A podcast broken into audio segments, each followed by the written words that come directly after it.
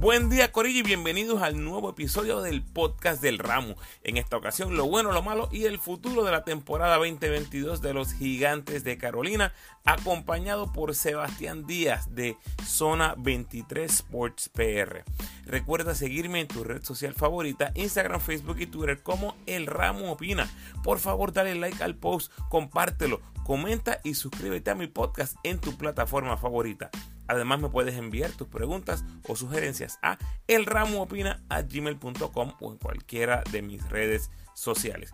Puedes apoyar al Ramu convirtiéndote en patrocinador del podcast y lo puedes hacer a través de Anchor con 10, 5 o 1 dólar al mes. Agradecido por tu sintonía. Que disfrutes. Hace bastante tiempo quería tener en el podcast a este joven analista, reportero y podcastero, y ahora por fin se nos da directamente desde Zona 23 Sports PR. Es un privilegio tener en el podcast a Sebastián Díaz. Bienvenido, Sebastián. grande, grande. Nada, todos tus fieles escuchas. Eh, nada, les doy las gracias por, por escucharme, a todas estas personas maravillosas que te siguen. Eh, tienes un gran proyecto, un gran concepto, me encanta, los escucho. Soy bastante seguidor de, de lo que hace, siempre estoy pendiente. Y nada, vamos a estar hablando aquí de los gigantes de Carolina, eh, un equipo bastante que hay muchos puntos que tocar, un equipo que hay muchas bases por donde, por donde ir y muchas narrativas que uno puede tomar eh, como, como analista y es un equipo muy interesante. Así que nada, a, todos fanáticos, espero que se lo disfruten y que sea de, de, su mayor agrado. Claro que sí. Muchas gracias por tus palabras, Sebastián. Este, Sebastián estuvo cubriendo a los gigantes en el Backstage Club Carola Podcast. Así que vamos a repasar eh, juntos lo que fue la temporada 2022 de los gigantes de la C y luego veremos qué nos depara el 2023. Lo bueno, lo malo y el futuro. Los que ya han escuchado el formato de estos episodios saben lo que hay, pero ahora como tengo un invitado, eh, este va a ser el formato. Sebastián tocará lo bueno, yo traeré lo malo, ¿verdad? Para no calentar a Sebastián con su corillo de la C. y al final ambos hablaremos del futuro. Este equipo terminó con récord de 14 y 18, empate con Guaynabo en el cuarto lugar de la División B, pero se llevaron el tiebreaker con récord de 3 y 1 en los enfrentamientos entre ellos. Llegaron a la postemporada donde cayeron en cinco partidos ante los, en ese momento, los campeones defensores capitanes de Arecibo. Ya sabemos cómo terminó todo el asunto. Vamos a lo bueno. La bola está en tu cancha, Sebastián. ¿Qué puntos catalogas como lo bueno de los gigantes en el 2022? Mira, lo bueno es que se pudieron tener los tres picks de primera ronda como titulares en cancha. Eh, yo creo que eso siempre es positivo. Hay distintos equipos por X o Y razón que no, que no llegan, no, ¿verdad? No voy a entrar eso en, en detalle, pero cada, ¿verdad? Cada franquicia tiene su, su, su dinámica y esto no, no, es fácil. Esto es algo que, que toma tiempo y tener estos dos, estos tres jugadores, eh, Tremont Waters, Condit y Jesús Cruz, son, o sea, tenerlos en cancha es bastante positivo. El impacto que tiene ahora mismo es que de los tres, dos pertenecen al programa nacional, son titulares del programa nacional. Uno está jugando en Grecia, una liga bien física, y como centro que esconde le va a venir súper de maravilla. Y Tremont Waters está jugando en Francia y llevándose una exposición eh, también eh, teniendo ese ese ambiente, ese ambiente interno oportunista, debido a que a su lado estaba Víctor Wembanyama, que es el futuro first overall pick del 2023. Este, y esa dupla se conectó, eh, creó una dinámica donde no solamente conectaron en cancha, también conectó con el público. el público lo, lo, compró desde el día uno, el producto de Waters y Condit, y eso siempre viene bien. Uh, era un proyecto de Carolina que en primer año, que empezó Héctor ahorita, era un modelo piloto, diría más, más bien, ¿verdad? Ver, ver en, dónde, en qué base, hacia qué dirección uno va. Muchas franquicias cuando regresan o, o, o se reintegran a la liga, eh, empiezan así, pues, debido a, las circunstancias que te da la liga, los sorteos, eh, siempre vienen jugadores que son descartes, pero uno no puede uh, eh, subestimar los descartes, porque mira el caso de Jeff Early con, con Guaynabo, que llegó vía, vía tryout uh -huh. y, y, y, y ten, ten, tuvo una gran temporada. Al igual aquí que pues tuvieron a Nesti y llegó vía, vía tryout probándose, o sea, eh, que también eso es algo abadel, llegan esos casos. Y bueno, yo lo sé, el segundo punto, pienso que el, el cambio técnico, Carlos González, el modelo de proyecto, un, coach que, que, ha triunfado en, en las franquicias que ha estado y junto a Devarín no se me puede descartar y, y el cuerpo técnico que tiene atrás. Eh, no tuvieron una tarea fácil debido a que sufrieron lesiones, el compromiso universitario de George Condit a principio de temporada hasta mayo. Este, también enfrentaron problemas ahí con, con Waters, ahí eh, en las lesiones y, y, distintos problemas, pero que ellos pudieron eh, enfatizar al final del día en la postemporada. Condit y Waters se van a, a G a probarse y es algo que todavía yo lo sigo, lo sigo apoyando porque son jóvenes y tienen que aprovechar todas las oportunidades. Mira, mira esa oportunidad donde los ha llevado hacia el exterior, como dije ya anteriormente. Y, y yo creo que lo, tercero es que un grupo joven que se manejó, que se manejó bien. A veces estos proyectos jóvenes de, de, de equipos jóvenes toman tiempo, toman más tiempo de crear una cultura. Y yo creo que se estableció una cultura. Se conectó esa cultura no solamente con, con, los jugadores nativos, también con los refuerzos. Sheldon Mack estuvo increíble y Aminu también en ciertos puntos de la temporada estuvo muy bien. Pero, pero claro, o lo más importante rumbo a la próxima temporada es, haber sembrado una cultura, debido a que la, la, cultura es el árbol que te da y para tener frutos primero hay que tener un árbol para crecer.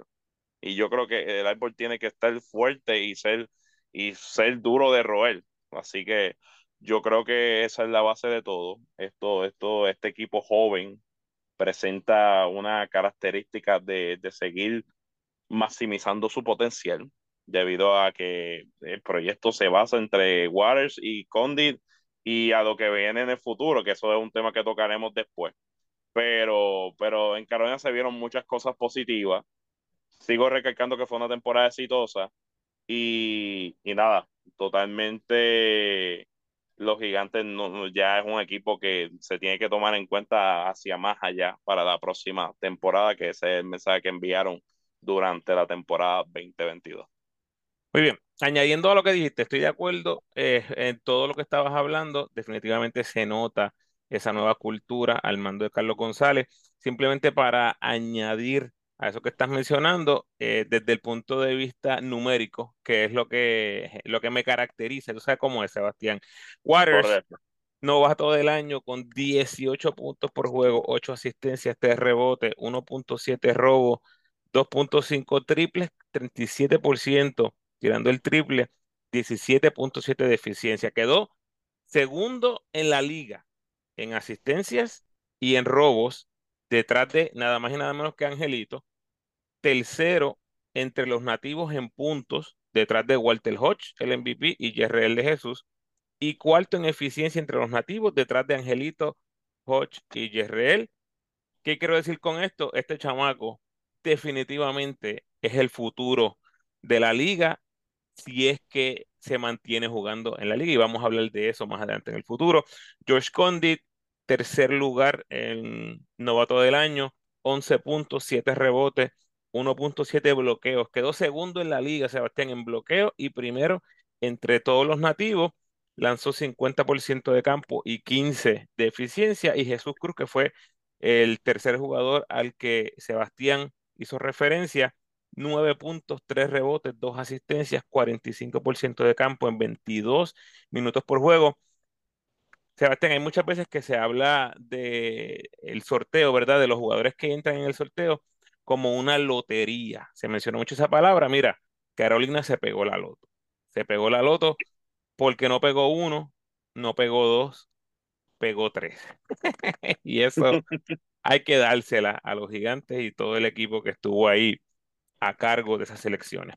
Mencionaste a Sheldon Mack, quiero también añadir un poquito más a lo que estabas hablando, porque yo creo que Sheldon Mack fue ese, ese glue guy que hizo que todo hiciera sentido en Carolina.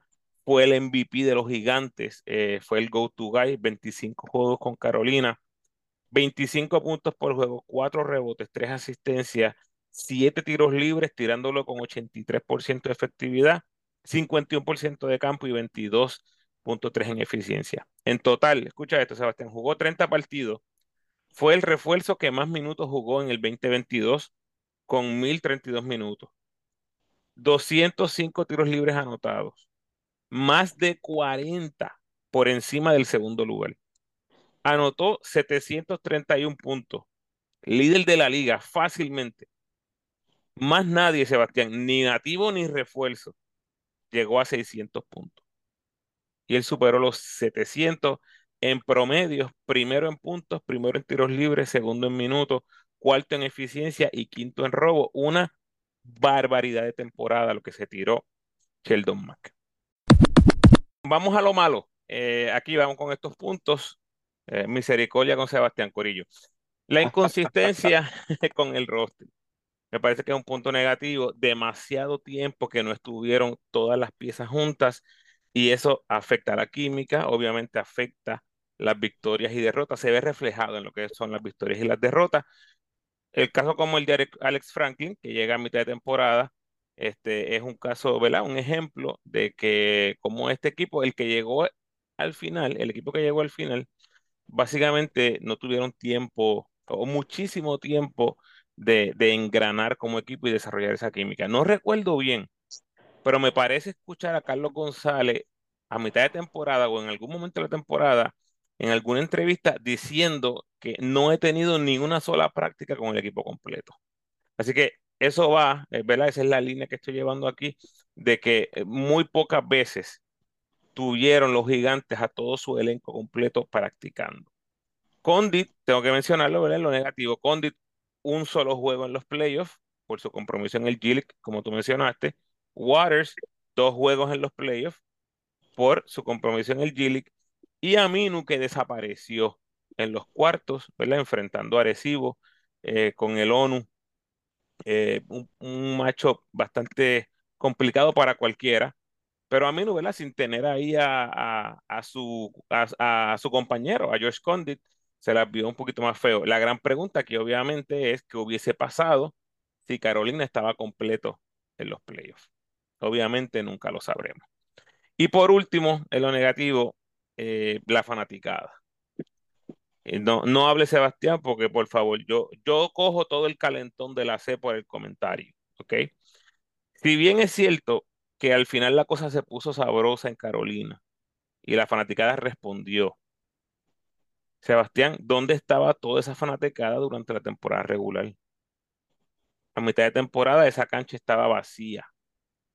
Corillo de la C. Hay que apoyar a su equipo en las buenas y en las malas. No se puede ser fanaticada de playoff o solamente cuando le esté yendo bien al equipo. Y ojo que este comentario lo vuelvo a tocar en unos segunditos más adelante. Sebastián, ¿algún comentario? ¿Estás seguro que quieres añadir algo antes de pasar a la siguiente parte del podcast? Sí, sí. Yo, ¿verdad? Relacionando ¿verdad? tus comentarios. Este, es, bien importante destacar que también en esa parte del roster, eh, el equipo arranca 1-6, 1-7 la temporada. Eh, un arranque bastante complicado, buscando las soluciones. Y de hecho, de esos partidos, tres o cuatro, si no me equivoco, van a tiempo extra y pierden esos juegos en tiempo extra.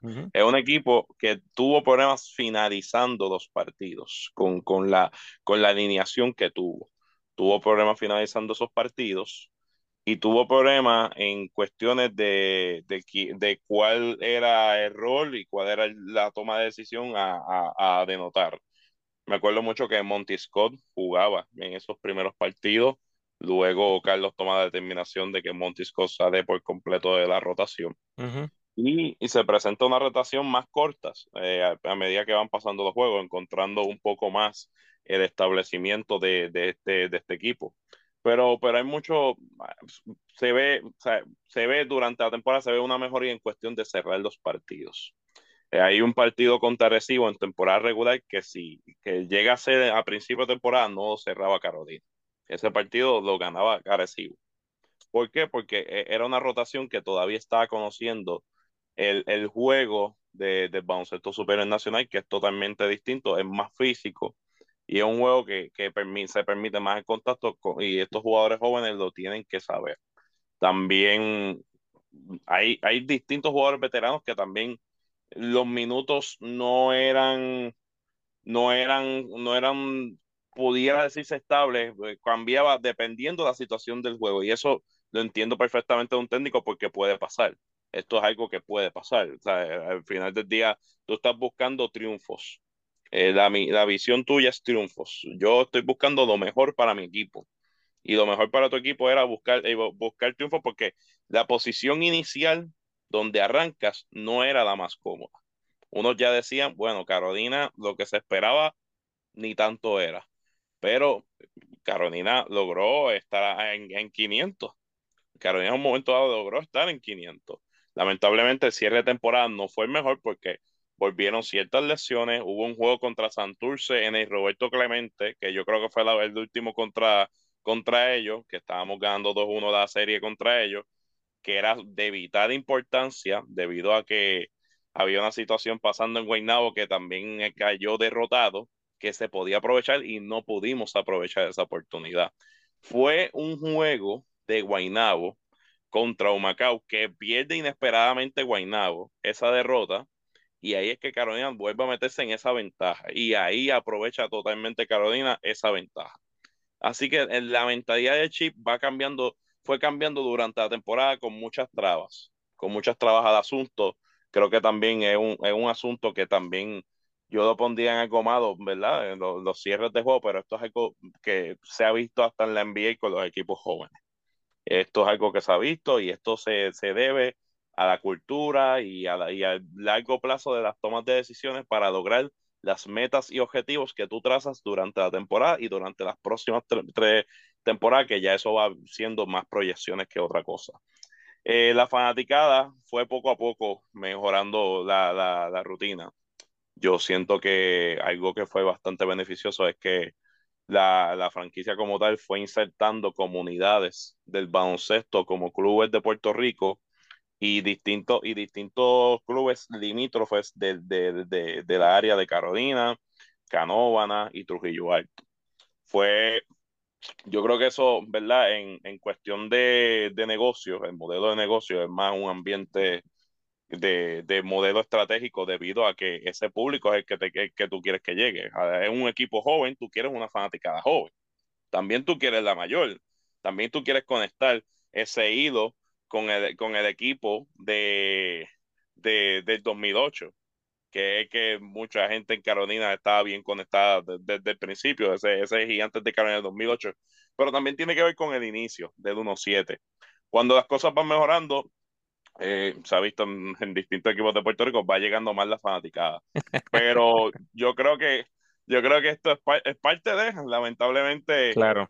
hay fanáticos así. Eh, pero siento que el modelo de, de, mercadeo y todo, Carolina se movió bastante bien, eh, notablemente, se, se, ve el trazo que hay, todo lo que hicieron para, para que conectaran con los fanáticos y, y fueron y, y, hubo juegos que se llenó de la cancha. Yo lo que siento es que Carolina, cuando tiene esa fanaticada ahí, es, es difícil de, de, de vencer, es una fanaticada bien difícil, una fanaticada que, que es complicada de jugar y eso que ha estado en cancha, en distintas canchas, pero es una fanaticada que se mete en cancha y, y de verdad que da mucho furor a, a los jugadores y, con, y conectan con ellos. Eh, se siente el calentón. Realidad, se siente el calentón. Se siente el calentón. pero es algo, pero algo que, que, que, pues es verdad, es una cultura que nosotros tenemos. Eh, esto no es solamente en, el, en esto, esto es en distintos deportes también en Puerto Rico. Pero yo, o sea, yo creo que, que, como dije, siempre hay espacio para mejorar. Yo nunca veo algo, un comentario negativo como algo como que, uff, me están ofendiendo a mí. ¿sabes? Yo, yo lo veo súper distinto. Yo siempre lo veo como una crítica constructiva para mejorar Muy bien. del día. yo veo así, siempre he sido así, siempre he sido una persona recta con mis comentarios, de si me gusta, si no me gusta, y, y siempre respeto la opinión de cada uno y, y estoy totalmente tranquilo con eso porque sé que el trabajo se hace muy bien y el trabajo se está haciendo con, con la pasión y dedicación que le están metiendo a, a la franquicia de la C. Saludos. De nuevo, momento especial donde agradezco a esa fanaticada del ramo que siempre está por ahí comentando o compartiendo mi contenido. A todos y todas, gracias. Saludo especial a Alexander Velázquez, Anamaris 14, Cachanchut, Puerto Rico, Daniel Dani Santiago, Eduardo Aponte, Fito, Gian Clavel, Héctor José González, Héctor Rodríguez, Haywood Sánchez, Isaiah Manderson, Iván Gandía, Doctor Iván Rodríguez, Javier Aponte, Joaquín Rodríguez, Jonathan Rodríguez, José Resto López, Miguel Flecha, Olympic Hoops, Purucolatimer, Rafael Ramos, Rick Apodaca, Sentimiento al Aire, Timach Parker Rivera y Yadiel Sanabria. De nuevo, gracias. Bueno, vamos al futuro. Eh, Sebastián, Sheldon Mack ya fue anunciado como uno de los refuerzos de Carolina. Eso, en mi opinión, inmediatamente elimina la posibilidad de un refuerzo armador, lo que significa que se van a ir con Evander, Filiberto y José Ortiz en la 1. Eh, volviendo a Mac, eh, Carolina se asegura un jugador que fue su MVP, fue candidato a MVP de la liga y los cargó ofensivamente toda la temporada. Dame tu reacción a esta firma ya tempranito anunciada de Sheldon Mack como refuerzo en el 2023. Es una firma que tienen que hacer, es una firma que, que hay que hacer, la reserva de estos refuerzos es importante. Yo creo que un refuerzo de esa calidad hay que hacerlo. Igual hizo el trabajo San Germán con Holly Jefferson y Nate Mason. Y yo pienso, Guaynabo, que, que, tienen que reservar también a Ben Moore para la próxima temporada. sería un descaro que no, que no lo hicieran, en mi opinión. O sea, esto, estos refuerzos así de impacto hay que reservarlos. Una, ya lo que hagan en la temporada 2023, si es debajo del desempeño de la vara de, de lo que se espera, pues se reemplaza y, y, y, no hay nada, pero estos refuerzos tienen que empezar, tienen que darle la oportunidad de nuevamente y más dos más que, que con los números que tú traiste hace, hace tiempo no se veía un, un, jugador así. Sí. Y, y, y, lo más, y lo más cómico del asunto es que cuando tú lo ves jugando en cancha, no tiene un estilo de juego que tú dices, o sea, es bastante lindo, o sea, es un estilo de juego bien, bien, bien suelto, que se tira hacia, hacia las esquinas a buscar la jumpa corta o, o, el ataque terrestre, que cuando da ese primer paso, o sea, deja ya del defensor y, y es bien, y bien cómodo, es bien cómodo, es un anotador nato, o sea, que en, la, en, la, en los primeros tres parciales puede llevar ocho puntos y viene en el último parcial y mete 13 puntos. O sea que es un jugador que lo tienes que defender en todo momento y tiene una estatura y una envergadura, un cuerpo atlético que en esta liga es bien difícil de, de defender. Son pocos los equipos que tienen el, biotipo de, de, su físico como tal para pararlo. Sí, él, y el que está jugando la dos, eh, indudablemente está difícil. El diálogo un jugador jugando la dos que es tan largo eh, como lo echa Sheldon Mack. Bueno, otro punto que quiero tocar contigo a futuro, eh, Tremont Waters. Obviamente hay que hablar de Tremont Waters. Está jugando con el number one pick de la NBA, casi de seguro. Todavía no ha perdido en Francia, Sebastián. Y la temporada regular termina el 16 de mayo. ¿Qué quiero decir con esto? La final de la temporada pasada en Francia terminó el 25 de junio. Todo tiende a indicar que Tremont Waters va a tener la posibilidad de llegar al campeonato en Francia jugando con este alien que tiene a su lado. Lo que lo estaría trayendo de regreso a Puerto Rico a principios de julio. Ustedes se preguntarán qué significa eso, Ramón. Corillo, gente de Carolina, es muy, muy, muy probable que Waters va a perder toda la temporada regular. Y si tiene su mirada en la NBA, como se está rumorando por algunos medios, que esto está ligado a lo que estábamos hablando de Víctor Buemayama, el casi seguro eh, número uno seleccionado en el draft de la NBA, hay muchos rumores de que Waters pudiera tener una opción para regresar a la NBA. Es posible que Tremont Waters no juegue ni un solo juego con los gigantes en la temporada 2023. Todo lo que se me dice a mí, todo lo que he escuchado, es que le gustó mucho jugar en Carolina. Tú estuviste ahí, Sebastián, quiero este, escuchar tu reacción. Eh, todo lo que yo he escuchado es que a él le encantó jugar en Carolina. Así que si esos lazos siguen fuertes, eh, la expectativa en Carolina debe ser que llegue, aunque llegue tarde. Y que llegue tarde significaría final de temporada regular o los playoffs. Háblame, Sebastián. Tremont tuvo una gran conexión con Carolina eh, y de hecho fue, fue una gestión que se hizo con tiempo para el draft. Me acuerdo que cuando yo tiré mis predicciones para, para la lotería, tenía mis dudas con Tremont Waters y venía para acá, para Puerto Rico, pero ya la franquicia de los gigantes había hecho las gestiones y, y fue allá a, donde estaba, eh, en el lugar donde estaba este, residiendo en esa fecha y fueron hasta allá para, para hablar con él y, y denotó compromiso y, y, lo tuvo, lo tuvo con Carolina, obviamente informó ciertos compromisos que iba a tener previo y, y todo, y todo estuvo claro, la comunicación estuvo bastante clara y, conectó, conectó con la franquicia de Carolina, conectó también con el programa nacional de, de Puerto Rico que, eso también son noticias positivas para, para nosotros los puertorriqueños como tal, ya de todos los equipos. Claro. Pero, pero, pero claro, al final del día también la mentalidad del jugador hay, hay que ver hacia dónde va. Eh, un jugador que tal vez eh, el hecho de la NBA se le está haciendo un, un bastante, bastante estrecho y pienso que es un jugador que yo ahora mismo veo los rosters de NBA y pienso que por qué no una oportunidad en, distintos equipos pudiera tener. Eh, claro. Yo, yo, totalmente creo que este muchacho es NBA, pero al final del día también hay una liga que existe más allá de NBA que también es bastante potente, que es la Euroliga.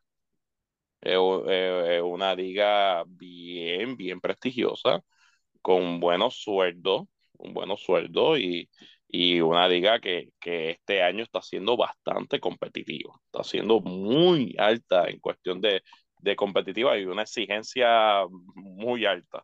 Sí, Sebastián, pero, pero la Euroliga no está en el panorama este año, él está en Francia, no, no, no él está en Francia, él está en Francia, pero Correcto. hay que ver lo que pasa la próxima temporada que es una Por eso, pero aunque vaya a jugar la Euroliga en la próxima temporada 23-24, no afecta lo que sería su compromiso con Carolina si es que se da. Correcto, es lo que quiero decir. Correcto, correcto. Eh, eso, yo, ya eso es hablando de, de proyecciones y porque es un jugador que, que hay que proyectar eso. Ahí hay, yo creo que Tremont Waters es un jugador que uno se tiene que sentar, uno tiene que ser realista y medir a, a medida de lo que hace un modelo de, de cuestión de selecciones de jugadores. Y esto más adelante lo hablaremos, las selecciones para el próximo año que tiene Carolina, que son bastante interesantes. Aquí hay que hablar de eso y también hay que hablar del factor Chavas Napier, que, es, que ese es el otro factor que, que hay que hablar si llegará o no llegará, que ahora mismo no se sabe muy nada, nada concreto con, con lo de Chavas Napier, pero es algo que también está en el tintero. Excelente que traigas eso porque está jugando Gillick o hasta, hasta donde tengo entendido está jugando con los capitanes, no ha estado Correcto. activo en los últimos juegos, eh, no he escuchado nada, pero definitivamente sería un jugador que cambiaría, me parece que todo el panorama de los gigantes. Eh, George Condit termina el 8 de abril la regular en Grecia, eh, ahora mismo está octavo en Grecia y entran ocho, así que está la posibilidad por ahí que se elimine y llegue temprano, pero Condit me parece que hay una expectativa que sí llegue y eso va a ayudar muchísimo a lo que es la línea frontal de los gigantes. Mirando a futuro, obviamente falta muchísimo. Estamos ahora mismo noviembre 29, la temporada comienza en marzo, pero lo que tenemos en el tintero ahora es más o menos esto, Sebastián. Eh, Filiberto y Evander Ortiz en la 1, tal vez ahí, ¿verdad? Con José, eh, José Ortiz ayudándole, Sheldon Mack en la 2, Jesús Cruz en la 3 con Bimbo, Ale Franklin y Witian en la 4, refuerzo y Julián Torres en la 5. ¿Cómo miras ese, esa proyección de, de roster para lo que es el 2023 de los gigantes? Es un equipo de, de trabajo todavía, un equipo que va a hacer bastante de trabajo, eh, más allá de, de, talento. No va a empezar con tu, con tu primera opción de base. Claro está, la opción de Chavas Napier existe, pero ahora mismo, como informé, no es nada concreto, así que hay que proyectar con, con lo que hay. Y, perdóname, Sebastián, haciendo hincapié en que lo más probable es que Tremont Waters no va a ser parte de los gigantes en toda la temporada regular. Eso es, lo, es muy probable. Eso es muy probable, eso es muy probable y no, y no se puede descartar. Yo creo que todos fanáticos gigantes lo tienen que tener presente y, y yo lo tengo presente realmente. Oye, eh, al final del día eh, le va muy bien en Francia y, y estos compromisos lo, se pueden alargar. Ojalá otro fuera el asunto para nosotros, que fuera bastante favorable para nosotros, pero también hay que ver lo que, lo que, ¿verdad? Lo que sea bien para, para Waters también. Yo, yo lo quiero ver crecer. Y, Claro. y, y nada, este, pero hablando de ello, yo creo que los picks van a ser bastante también cruciales para Carolina. Mucha gente está diciendo, bueno, es que Carolina también está yendo para piezas jóvenes. Es que no solamente eso, es que yo creo que en las fichas de ajedrez que está moviendo Carolina, Carolina sabe que hay jugadores jóvenes que sí pueden alargar su carrera con ellos y pueden construir un equipo de campeonato, pero saben que hay unos riesgos que son, in, que son externos que, que les pueden afectar los planes y cómo eh, eh, ellos están enfocando más la batalla en cómo yo puedo sostener mi producto en un equipo campeón. Por eso es que ellos hacen estos cambios de los picks. Y aquí es que van otra vez más con los picks y nuevamente Carolina va a maximizar la oportunidad en, esa, en, eso, en esas selecciones que ellos hagan. Ahora bien, quiénes jugadores van a estar conformando la lista, eso ya es más adelante en el futuro. No se sabe cuál es el estatus de Trent Fraser, si va a estar o no. Uh -huh. este, Ethan Thompson no se sabe cuál es el estatus, si sí o no. Y son distintos jugadores que están todavía en, en el radar de si van a estar o no. Hay jugadores interesantes que surgen. Mira el caso de Jordan Cintrón en Mayagüez. Eh, sí, espectacular. Eh, de, de, cogerlo en una ronda que muchos decían, bueno, eh, habían personas que decían que sí tenía potencial, pero no el nivel de llegar a una selección nacional, eh, que, que, fue lo más impresionante y, y, obviamente me da gusto por él de que esté en la selección nacional y de todos los triunfos que está teniendo en su carrera. Pero claro, eh, las selecciones, apostar bien por, por lo que hay y, y, y echarle ganas. Eh, esto es un equipo de trabajo, hay que seguir progresando. Creo que es un equipo que si se si enfoca bien, si enfatiza bien en la batalla y hacen las selecciones correctas y debidas por haber para sostener el producto, hacer un equipo competitivo de principio a fin, eh, este equipo va a dar mucha candela durante la temporada y y considero que, que obviamente eh, también en el, el, énfasis también de ello es el, el compromiso de Shabazz Napier si va a venir a Puerto Rico o no, que yo creo que lo veo más cerca que nunca de que wow. se dé, de que se dé, porque hay una oportunidad real y está ahora más cerca en Estados Unidos. Eh, eh, y, y, es interesante, por eso yo digo, en los deportes hay suerte, en los deportes hay suerte, hasta existe la suerte del campeón. pasa en el camino que que cierto equipo eh, hay ciertos jugadores lesionados y, y bueno, eh, es lo que hay. Eso es así. Es lo que hay. Eh, y, y, pero, pero claro, hay que jugar con lo que hay. Por eso tienes 15 así. jugadores en el roster. Así que, pues pasa, pasan las cosas. Eh, para mí gana el mejor equipo. Eso yo no lo dudo. Para mí gana el mejor equipo. Eso hay que respetarlo y todos los campeonatos valen. No quiero decir que no, eh, este campeonato sí, este campeonato no. Para mí todos los campeonatos valen. Estoy seguro pero... que, los, que, algunos vaqueros y capitanes van a tener algo que decirte en cuanto a eso.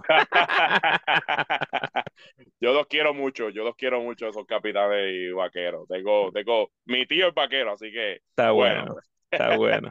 Mira, Sebastián, eh, va a ser bien interesante ver cómo Carlos González maneja las barajas. Eh, definitivamente va a ser bien interesante ver qué rol tiene Filiberto, Evander, claro. cómo regresa Evander, eh, el rol que se le da a Jesús Cruz. Yo estoy bien, bien eh, a la expectativa de ver qué va a suceder. O, vuelvo y repito, falta muchísimo para la temporada, pero ya podemos ir viendo, ¿verdad?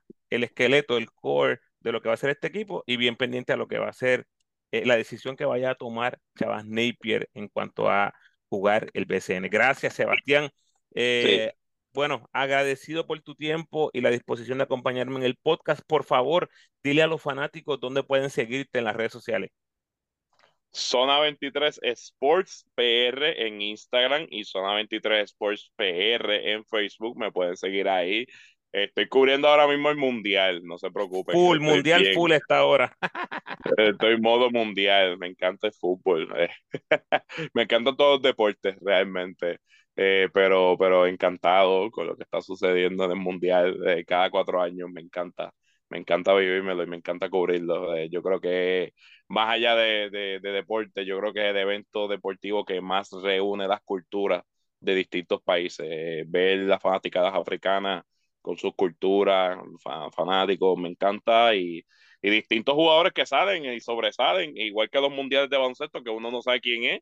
Eh, este aquel y de repente se convierte en una estrella y, hmm. y de verdad que eso esa, esa es la magia que tienen los mundiales diría yo eso es así. Y me estás haciendo recordar Giannis ante tu compu, Grecia 2014. Desde chamaquito ya se veía que iba a ser un, un animal. Bueno, agradecido Sebastián. Él no cubre solamente baloncesto, él cubre todos los deportes. Síganlo en las redes sociales. Muchísimas gracias, Sebastián. Agradecido por el tiempo. Claro que sí.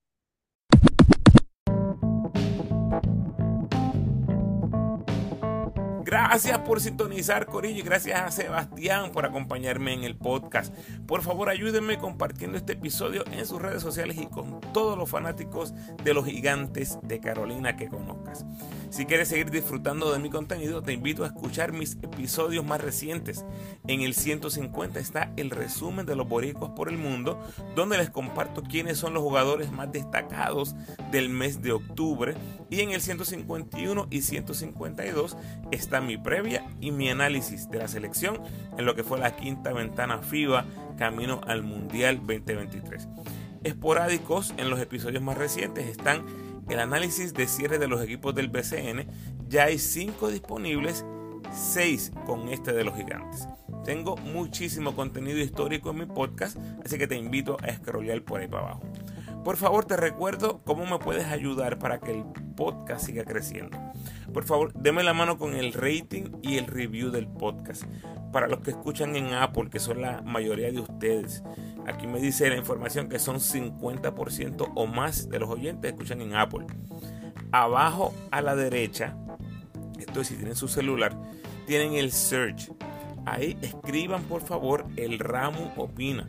Le van a dar clic al logo grande del ramo opina y él los va a llevar a ratings y reviews. Ahora mismo entiendo que solo 6 oyentes han rankeado el podcast o lo han clasificado. Y entiendo que solo tengo un review. Eh, no sé si revisión sea la palabra. Vamos a ver, ayúdenme por favor, a ver si llegamos a 20 rankings y 10 reviews. Gracias adelantadas. Si quieres estar al tanto de las actuaciones de nuestros jugadores en el baloncesto internacional, te invito a seguirme en mis redes, donde constantemente les dejo saber de las ejecutorias más significativas de los boricuas en el exterior. Y también puedes buscar todos los posts al mismo tiempo utilizando el hashtag boricuas por el mundo ramo. Todo junto. El próximo podcast con el resumen del mes de noviembre sale en dos o tres días, así que bien pendiente por ahí, eh, principios de diciembre, así que espéralo bien, bien pronto. Como siempre, te invito a que te suscribas al podcast, déjame tu mejor review por favor de lo que te estaba hablando ahora mismo y sígueme en tu red social favorita, Facebook, Instagram o Twitter. De nuevo, agradecido por tu sintonía.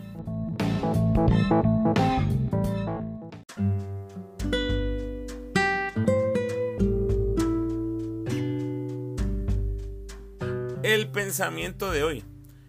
Nunca dejes que las cosas que quieres te hagan olvidar las cosas que tienes. Bendiciones.